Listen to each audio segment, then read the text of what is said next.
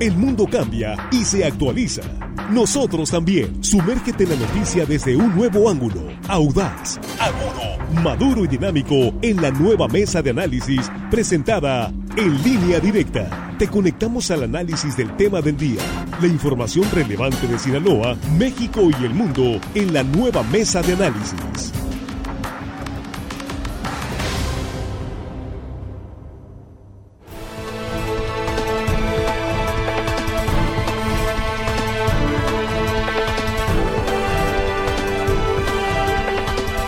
Estamos de regreso ya de línea directa, primera emisión. Estamos ya en la mesa de análisis con un saludo para usted que nos sintoniza esta mañana. Muchas gracias por continuar con nosotros. Hoy en la mesa de análisis, pues un tema de verdad que a todos nos eh, interesa saber eh, qué está pasando con esta nueva variante de coronavirus Omicron y eh, pues todas las preguntas que ustedes tengan por favor, aquí a través de Facebook, en línea directa portal, estamos también en la transmisión de radio. Pueden enviar todas sus dudas, sus preguntas, porque tenemos invitados que tienen la experiencia clínica de pues trabajar durante toda la pandemia. ¿Cuántos casos habrán visto los médicos que hoy vamos a, a, entrevistar, con quienes vamos a platicar? Jóvenes ambos, pero con gran experiencia clínica sobre el COVID. Así que pues gracias por estar con nosotros. Y antes que nada, nuestros compañeros esta mañana con el saludo. Jesús Rojas, ¿cómo estás? Buenos días. ¿Qué tal, Víctor? Buenos días. Buenos días a los compañeros y buenos días al auditorio. Sin duda que hay muchísimas dudas que eh, resolver con estos expertos que tendremos hoy en la mesa. Así es. Juan, ¿cómo te va? Muy buenos días, Juan Muy buenos días, Víctor, Jesús, Armando, a nuestros compañeros ahí en la producción y por supuesto el auditorio que hoy, ya viernes, al fin viernes, nos está prestando su valioso tiempo y recuerden que vale doble en viernes su, su, tiempo y le agradecemos así mismo doble. Así es, eh, hoy sí es viernes, ¿verdad? hoy sí, confirmado, confirmado viernes, sí. Bien, Armando, ¿cómo estás? Armando Jeda, muy buenos días, bienvenido. Muy buenos días, Víctor Torres, mucho gusto. Aquí estoy, listo ya para empezar con nuestro trabajo este día. Saludos Jesús, saludos Juan, acá los guerreros de la producción y desde luego, Víctor, a toda la gente que nos escucha aquí en nuestro queridísimo estado de Sinaloa. Y más allá de cito de nuestras fronteras. Más allá cito de nuestras fronteras, sí, claro, tienes razón. Bien, pues eh, nos da mucho gusto saludar, ya está vía telefónica la doctora Ilse Valenzuela, es infectóloga del Centro Médico La Raza, eh, es eh, una especialista que está desde el principio de la pandemia, estuvo en el Instituto de Infectología en la Ciudad de México, hoy está en Sinaloa, tiene en sector público y privado, pues de nuevo con, con este rebrote del COVID cuando ya veíamos que estábamos a la otra orilla del río, pues otra vez con casi 800 casos en 24 horas, casos nuevos en Sinaloa, pues nos indica que efectivamente estamos de nuevo en lo más alto de la pandemia. Cifra récord, 764 casos nuevos ayer en Sinaloa. Antes que nada, gracias por atender la llamada, doctora, gracias por participar con nosotros en el programa. Hola, ¿qué tal? Buenos días, Víctor. Muchas gracias eh, por darse su tiempo para hablar con la audiencia, para contestar las preguntas. Y bueno, pues entrando de lleno, entrando en el tema, la pregunta que muchos nos hacen es, ¿qué tan grave es esta nueva variante de COVID? Porque se ha dicho que no es tan grave como la Delta, que no, la mayoría de las personas eh, les pasa rápido, que es leve la infección, que no hay síntomas graves, que no están llegando a los hospitales. ¿Qué nos puede decir al respecto? Bien, eh, la información que se tiene sobre esta variante, eh, pues ha sido la que se ha observado desde noviembre, que fue descubierta en Sudáfrica, y efectivamente sí se ha observado hasta ahorita que la enfermedad tiende a ser más leve, más parecido a un cuadro gripal, con menos eh, probabilidad de, perder el olfato como era en, en las anteriores variantes.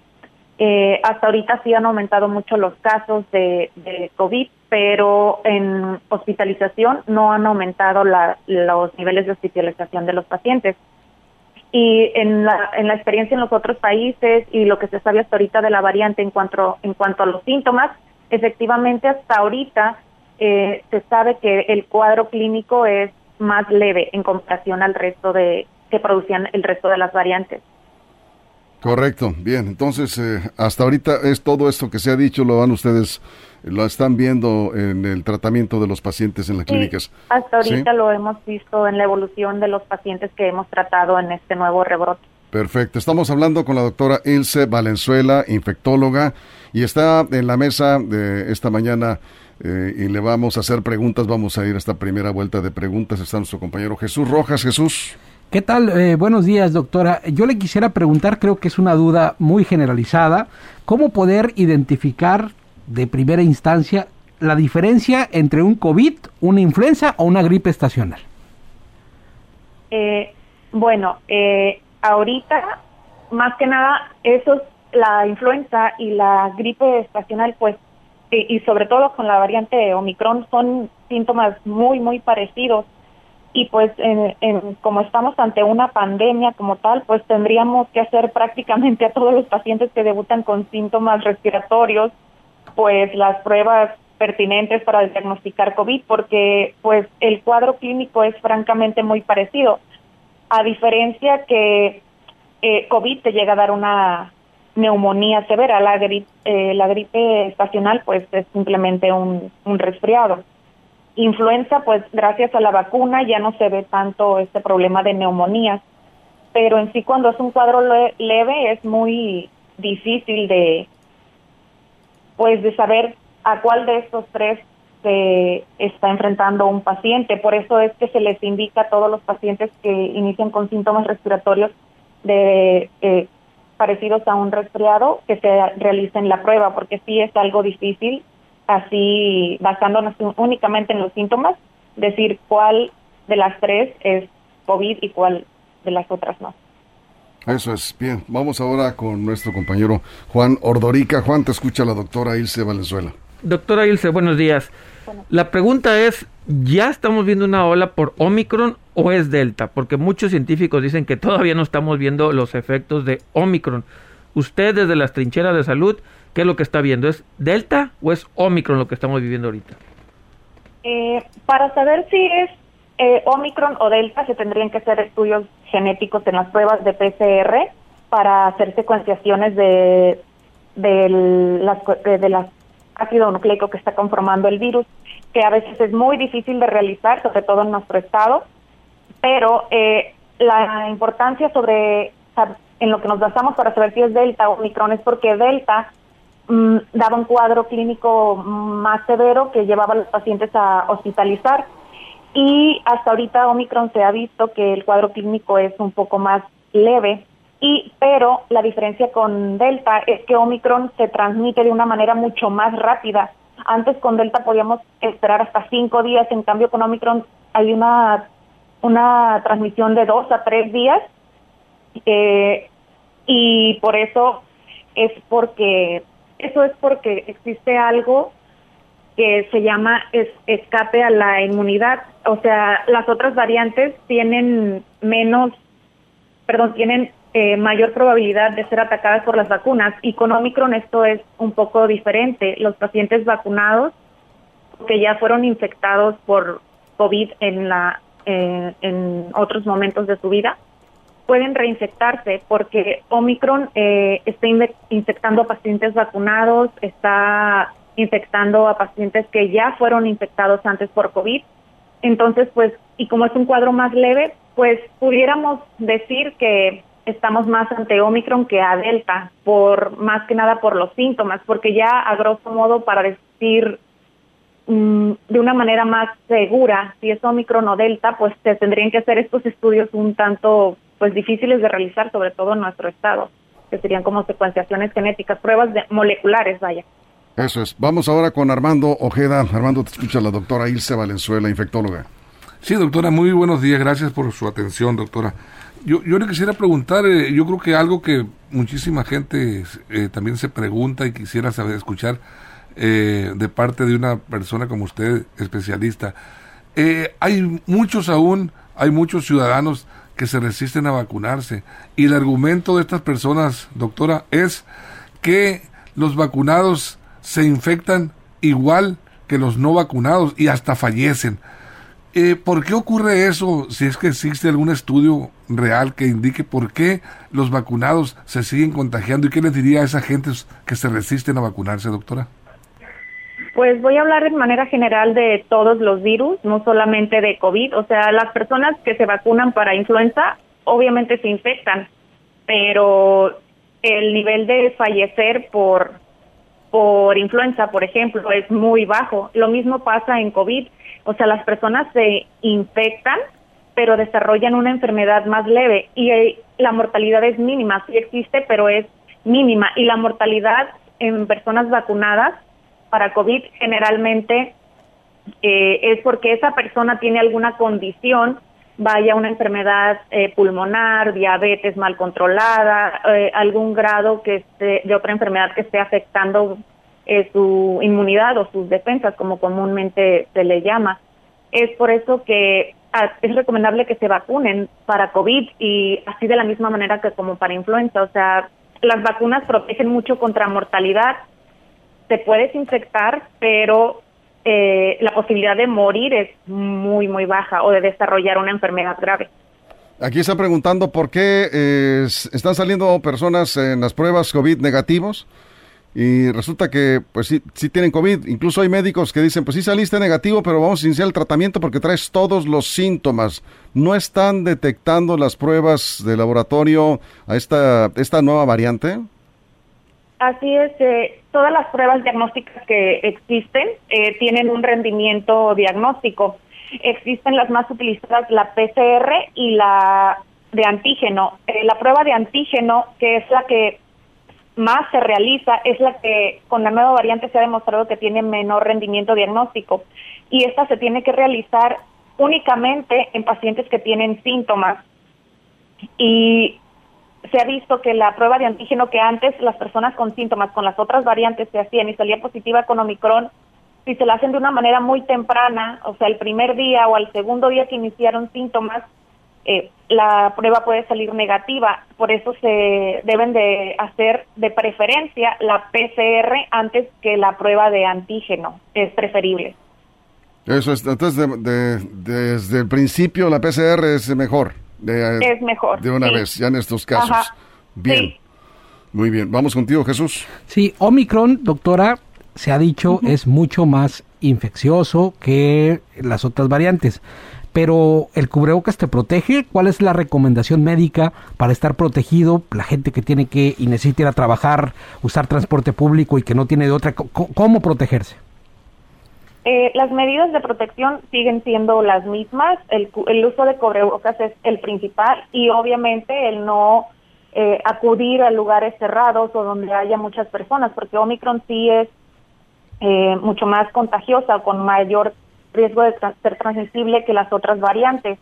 Las medidas siguen siendo las mismas que las anteriores, pero pues ante el nuevo rebrote pues sí hay que reforzar un poco las medidas, sobre todo el uso de cubrebocas, utilizar cubrebocas que sellen muy bien la cara, no que no haya tanto escape de aire, por ejemplo los de tela que comúnmente se utilizan en la calle, de preferencia utilizar un cubrebocas eh, ya de calidad ya médica. Eso es, bien. Eh, tenemos eh, Juan Ordorica. Tengo dos preguntas más, pero vamos contigo, Juan. Sí, que adelante, eh, bueno, aquí nos preguntan, dice, ¿realmente las vacunas te protegen contra esta variante? Tengo las tres dosis de vacunas, dice, ¿sí está protegido?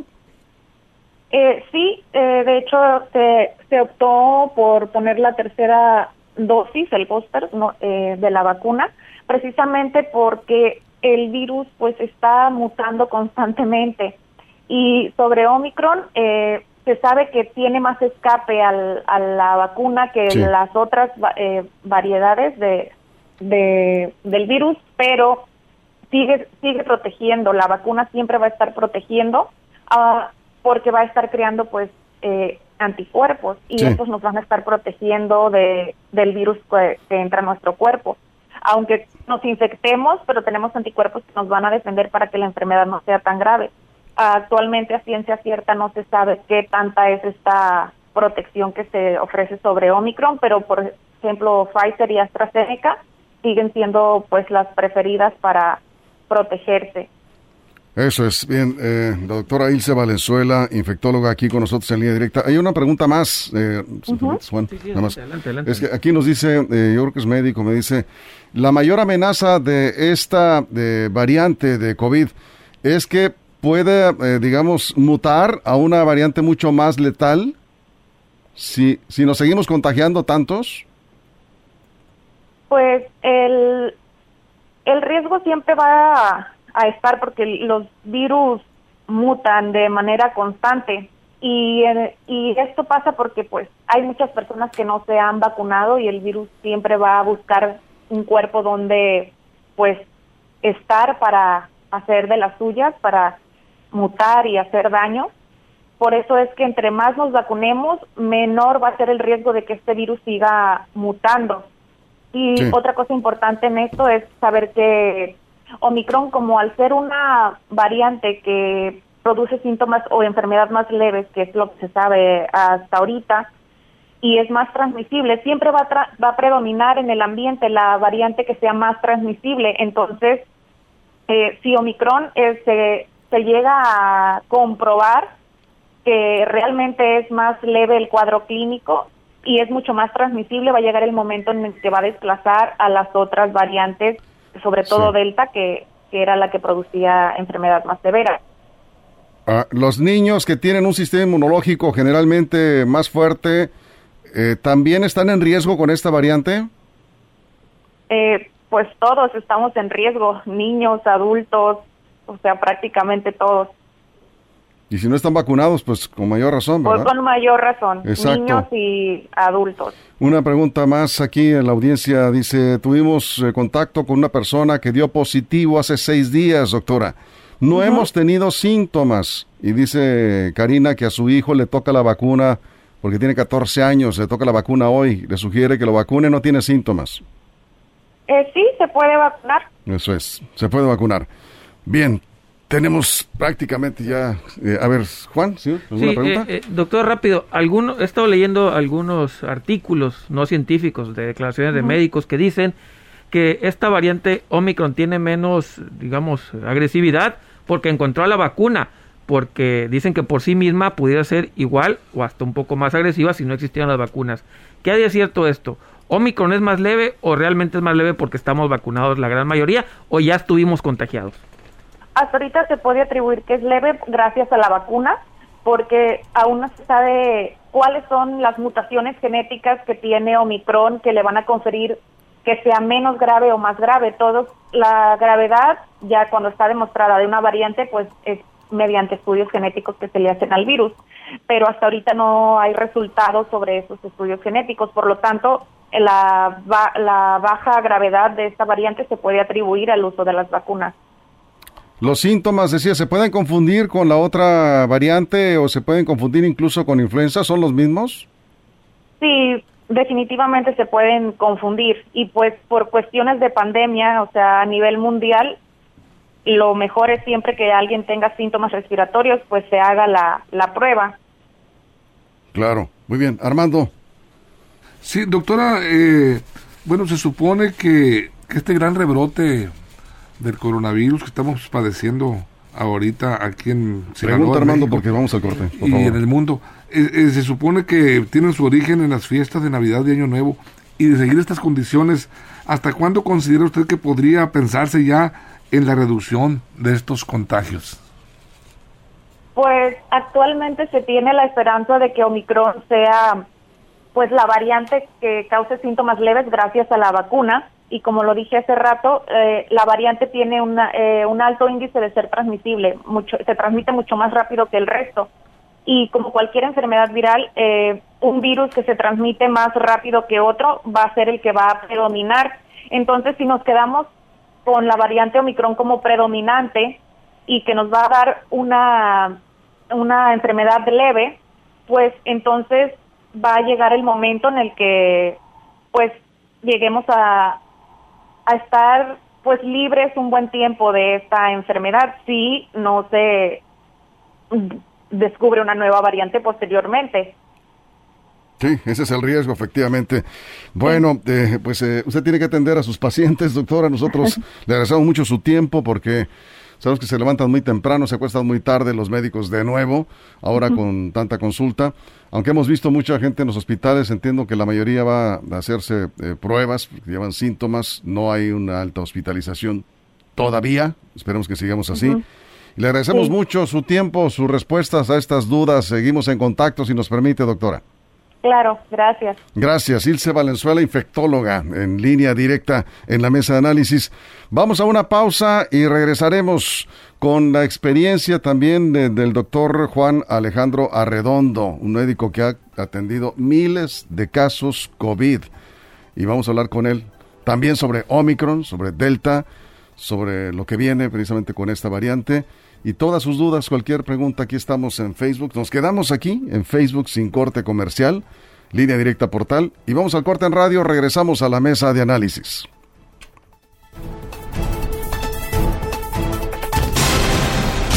Información confiable, segura y profesional. Línea directa. Información de verdad. Con Víctor Torres. Línea directa.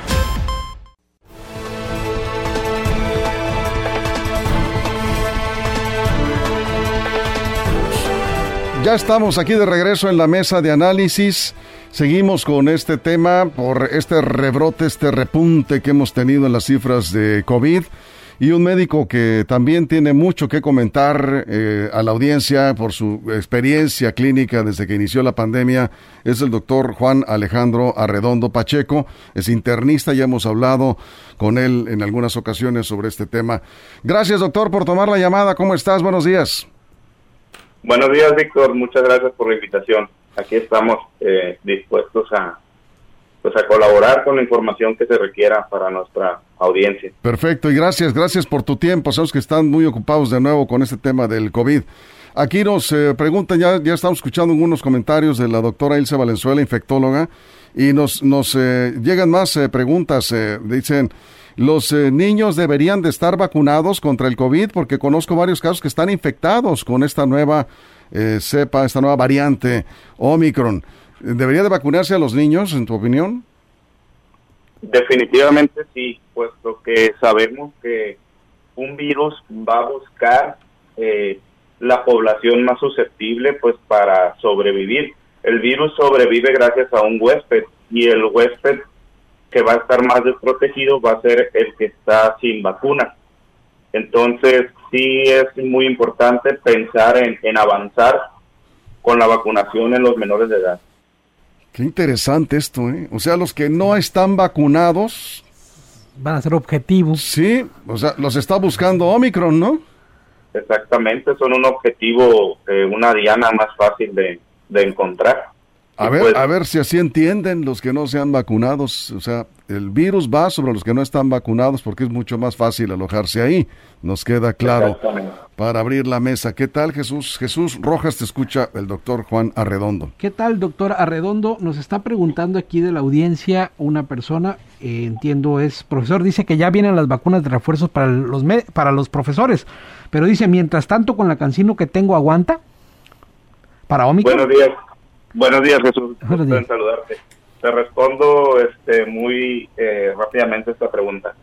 Eh, los maestros que recibieron su dosis de Cantino en este momento sí se encuentran en condiciones ya de recibir su dosis de refuerzo. Eh, les, les hago un poco más extensiva esta respuesta porque en lo personal me han llegado preguntas de maestros que por una razón u otra recibieron su dosis de cancino cuando correspondía y posteriormente recibieron dosis de AstraZeneca por, su grupo de edad, correspondiente a su grupo de edad. Esa ha una pregunta muy frecuente. Les, les extiendo la información. Los maestros que se hayan vacunado con cancino y que posteriormente recibieron AstraZeneca por su grupo de edad AstraZeneca les funcionó como refuerzo en ese momento y no deberían de recibir la nueva vacuna de Moderna en esta ocasión. Ah, qué importante esto. ¿eh? muy bien, muy interesante. Esa, pregunta me llegó el día de ayer este, por un paciente maestro que se puso su dosis de cancino, posteriormente recibió AstraZeneca y me preguntaba, doctor, me toca refuerzo con Moderna, entonces le, le hicimos llegar esa información tan importante. ¿Por qué no deben de recibir este, la vacuna moderna si ya tienen eh, esta otra? ¿Cuál es? La que Cancino, Astra. Cancino y Astra. Hay maestros en esa condición. Se vacunaron con Cancino, posteriormente recibieron AstraZeneca por grupo de edad. Eh, yo creo que hubo alguna falla en el sistema de registro o de alguna u otra manera obtuvieron un refuerzo con AstraZeneca. Entonces, eh, ellos no deben de recibir Moderna en este momento, puesto que en ese tiempo AstraZeneca fue su booster o su refuerzo. Bueno, pues importantísimo esto, ¿eh? Es muy importante, atención maestros. Lo menciono porque no han transcurrido los seis meses de haber recibido su vacuna de AstraZeneca. Los, que, los maestros que sí se vacunaron con AstraZeneca no deben aplicarse la vacuna moderna que viene para ellos. no es recomendable. No es recomendable, lo recomiendan los especialistas. Juan, vamos contigo, Juan Ordorique, está el doctor Arredondo. Doctor, si bien la mejor vacuna es la que está disponible, sí, sí hay estudios que indican eh, cuáles tienen un poco mejor eh, desempeño que las otras. Hasta ahorita, para Omicron, ¿qué estudios, eh, perdón, más bien los estudios, qué vacuna es la que están diciendo que tiene mejor desempeño, no, no peor, sino mejor desempeño ante esta nueva variante? ¿Cuál recomendaría usted si tuviera en su enfrente, en su escritorio, varias marcas para ponérselas a sus, pacientes? ¿Cuál les recomendaría? Buenos días, Juan, gusto saludarte. Es una muy buena pregunta porque déjame decirte que las principales farmacéuticas que han, han estado más solicitadas, por ejemplo, AstraZeneca eh, y Pfizer, en este momento se encuentran trabajando para remodelar su vacuna porque precisamente con Omicron se ha alcanzado en lo poco que se puede estudiar hasta ahorita que la proteína spike, que es la proteína de adhesión, la, la que va e infecta a la célula y por medio de ella ingresa el virus a nuestro cuerpo, es donde se han detectado la mayor cantidad de mutaciones. Entonces, contrario a lo que pudiéramos pensar sobre Pfizer, sobre todo, y AstraZeneca, que brindarían mayor protección contra Omicron, son las farmacéuticas que en este momento se encuentran trabajando eh, pues a marchas forzadas para remodelar su vacuna y en un periodo de aproximadamente tres meses tener ya la, la vacuna de Pfizer que nos proteja contra Omicron, pero eso no va a suceder en este momento. Será dentro de unos tres meses aproximadamente. Entonces, vamos ahora con Armando. Armando Ojeda, te escucha el doctor Arredondo. Armando. Doctor, muy buenos días. Eh, yo le preguntaría, doctor, eh, eh, pues una duda que también yo creo que mucha gente la tiene. Este, este variante Omicron, ¿en qué condiciones o entorno somos más susceptibles de contraerlo, de contagiarnos. Eh, porque hay mucha gente que sigue incluso aseando las despensas, las paredes, lavando, eh, quitándose los zapatos. ¿Está en el aire o está en contacto? ¿O cómo? ¿Cuál es la recomendación que usted daría para evitar en lo posible este contagio? Muy buenos días, hermano. Sí, mira, eh, volviendo a, un poco a lo básico, en este momento ya está demostrado que ese ritual que veníamos realizando de usar los tapetes, quitarnos los zapatos antes de entrar a nuestras casas, eh, el quitarnos a veces la ropa antes de entrar a nuestras casas, está demostrado que el llevar a cabo ese tipo de procedimientos no, no nos va a disminuir el riesgo, o sea, en realidad no funciona así. La cuestión de los tapetes, los objetos, la ropa, se ha demostrado que es muy baja la posibilidad de infección por esa vía. Entonces, volviendo a lo básico, lo que está vigente hasta la fecha es el aseo, el lavado de manos, el uso de gel antibacterial, pero sobre todo el uso correcto y adecuado del cubrebocas, ¿de acuerdo? Que nos cubra, que nos selle herméticamente desde el puente de la nariz hasta el mentón. No traer eh, descubierta la nariz o traerlo en el cuello, eso es muy importante y un poco más importante aún en combinación con el cubrebocas es la sana distancia. Te comento así rápidamente un gráfico que ha circulado mucho. Un paciente infectado en presencia de una persona libre de enfermedad que esté a menos de dos metros, existe un 90% de riesgo de contagio ese contagio se reduce hasta un 30% si la persona que está sana utiliza su cubrebocas correctamente y se reduce hasta un 5% si la persona infectada utiliza también correctamente su cubrebocas. Entonces yo creo que es muy marcada la diferencia entre el uso correcto del cubrebocas y el no utilizarlo y el tener la distancia correspondiente. Eso es. ¿Por qué se están infectando tantos que sí están usando cubrebocas? Preguntan. Ok. Mira, hemos visto que en los últimos días se han presentado eh, los, las cifras máximas de nuevos casos de infecciones nuevas prácticamente en todas las regiones del mundo, en todos los países, tienen su, su máximo de contagios por día. ¿Por qué creemos que es Omicron la variante que va a empezar a ser dominante? Pues precisamente por eso, porque tiene una mayor virulencia, tiene una capacidad de infectar y de ser transmisible más rápidamente. Hemos visto que tras la exposición a los dos o tres días ya pueden empezar los síntomas. Entonces, creemos que es debido a que la variante Omicron está desplazando a la Delta, o lo creo en lo personal. Y por ahí escuché una pregunta de la doctora Valenzuela. ¿Por qué salen negativas las pruebas en pacientes con síntomas? Hay pacientes que empiezan con la enfermedad y tienen síntomas respiratorios, se hacen una prueba de antígenos y sale negativa. Con la variante Omicron, en lo poquito que se le ha alcanzado a estudiar, se ha visto que es menos detectable en pruebas rápidas y esto es debido a las mutaciones tan mencionadas que presenta. Son más de 50 mutaciones que ha presentado Omicron respecto a las variantes de importancia que se han publicado anteriormente. Bien, estamos con el doctor Juan Arredondo, él es internista, vamos contigo. Jesús Rojas. Doctor, se está por aprobar en México lo que ya se ha aprobado en Estados Unidos y en Europa, medicamentos específicos para el tratamiento de COVID. Eh, ¿Cuándo podrán estar disponibles en los hospitales o las farmacias mexicanas? Fíjate que esa información aún no la tenemos, ya está autorizado por la FDA, se llama Molpurinavir, el medicamento que es por vía oral.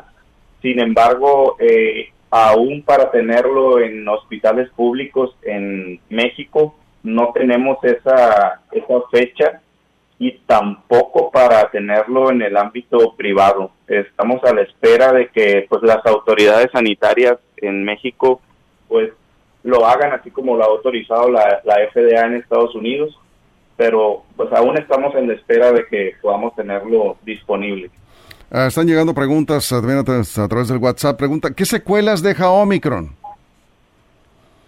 Muy importante. Mira, Víctor, hasta ahorita lo que hemos eh, podido detectar es que Omicron, eh, voy a tratar de, de, de no usar lenguaje médico, tiene predilección por infectar o por inflamar más las vías respiratorias superiores, a diferencia de Delta, que tenía un tropismo o una predilección por tejido pulmonar, por vías respiratorias inferiores. Entonces, estamos en eso todavía, creo que estamos viendo los primeros casos. Es muy importante mencionar que así como inician con el cuadro clínico muy rápidamente, a los dos o tres días, también termina rápidamente. Hemos visto pacientes que tras tres, cuatro días con síntomas respiratorios altos, es decir, sin problema de neumonía, terminan con su padecimiento ahí, tres, cuatro, cinco días. Eh, entonces, estamos en seguimiento ahorita de esos pacientes para poder observar cuáles son las posibles o probables secuelas. Y preguntan cuántos días debe aislarse una persona con este tipo de, de COVID, con, con esta variante. Ok, la, la cuestión del aislamiento también ha sufrido ajustes en cuanto a los días. Ahorita por estar ante el cambio, es decir, no podemos atribuir todos los casos a Omicron. Mantenemos el estándar de 10 días en casos leves a moderados, pero probablemente cuando Omicron ya definitivamente desplace a las otras variantes, eh, se disminuya a siete días de aislamiento nada más, precisamente por ese acortamiento que ha habido tanto en el periodo de incubación, que se presentan más rápido los síntomas, y también en el cuadro clínico que hemos visto que es más corto también. Bien, le estoy pasando preguntas, pues ya, ¿verdad? Nos fuimos, nos fuimos. Le estoy pasando preguntas de la audiencia. Aquí dice José Bernardino Valenzuela, El ejemplo que ponía doctor Redondo de que el virus de Omicron o cualquier virus se va con el que no está vacunado es como las plagas, dice en el campo, ¿no? Afectan más a la siembra que pues eh, no tiene ninguna protección, se acumulan las enfermedades en las plantas. No hay que dudar, hay que poner el brazo para estar más eh, protegidos. Eh, también dice, ¿es verdad que Omicron no afecta a los pulmones de manera considerable? Precisamente es lo que acaba de mencionar. Eh, dentro de los pocos estudios que están corriendo ahorita, se, se ha demostrado que el tropismo de Omicron, es decir, la preferencia de qué tejido infectar o qué tejido inflamar en mayoría, son vías respiratorias altas. Por eso se presenta como un cuadro gripal intenso eh, y no afecta al tejido pulmonar hasta ahorita. Debemos recordar que pacientes con compromiso inmunológico, con enfermedades crónicas, sí pueden desarrollar cuadros graves, sí pueden estar este, críticamente enfermos, aún sea Omicron o Delta. Nos colgamos por una pregunta, 10 segundos. ¿Se puede infectar uno a través de los ojos? Nos podemos infectar de virus respiratorios a través de las mucosas. el ojo es considerada una mucosa de una vía de entrada. Eh, en menor medida, pero sí puede ser. Por eso, dentro de nuestro equipo de protección van incluidos este, protección a la zona de los ojos. Pues muchísimas gracias, doctor. Vamos a estar muy en contacto con usted. Gracias por sus eh, comentarios. Claro que sí, estamos a la orden y gracias a ustedes por este espacio para poder eh, informar a la audiencia de Sinaloa. Gracias, doctor Juan Alejandro Arredondo, internista. Muchas gracias. Nos vamos, nos, colgamos, ¿no? Pero valió la pena. Gracias, muy buenos días. Jesús, muchas gracias. Buenos días. Gracias, Juan. Gracias, nos vemos en la tarde. Armando, muchas gracias. Buenos días. Y gracias a usted por su compañía. Pásela bien. La mesa de análisis, nueva edición.